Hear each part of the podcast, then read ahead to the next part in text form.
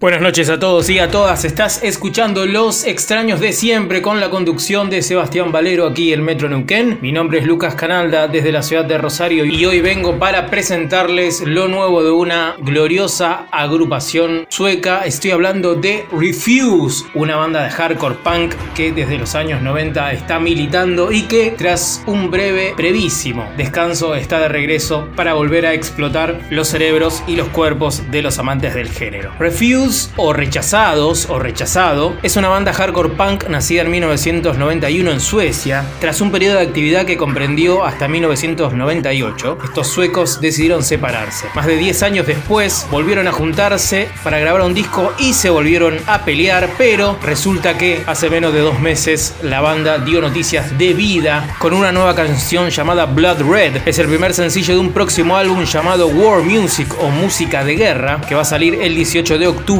por todo el mundo y que va a ser el quinto disco de estudio de la banda sueca. Para contarles un poco más de por qué Refuse es tan importante en el mundillo del hardcore punk, en 1998 su disco debut llamado The Shape of Punk to Come, la forma del punk por venir, era un álbum que combinaba punk, post-hardcore y lo reimaginaba en un mundo y sobre todo en una industria que estaba completamente cooptada por el capitalismo, siempre encontrando nuevas formas de llevar adelante el negocio y lo importante de, este disco no necesariamente tiene que ver con hacerse el adolescente anarquista, sino también dejar en sentado que a fines de los 90, cuando el punk ya había sido arrasado por la maquinaria norteamericana, podría volver a pensarse de otra manera y que el punk en definitiva era cualquier cosa que vos quisieras que sea, siempre y cuando te pusieras a armarlo, a desarmarlo y a revitalizarlo. Lo que escuchamos a continuación es el regreso de Refuse, se llama Blood Red y va a poner un poquito de picante a esta noche de jueves. stop.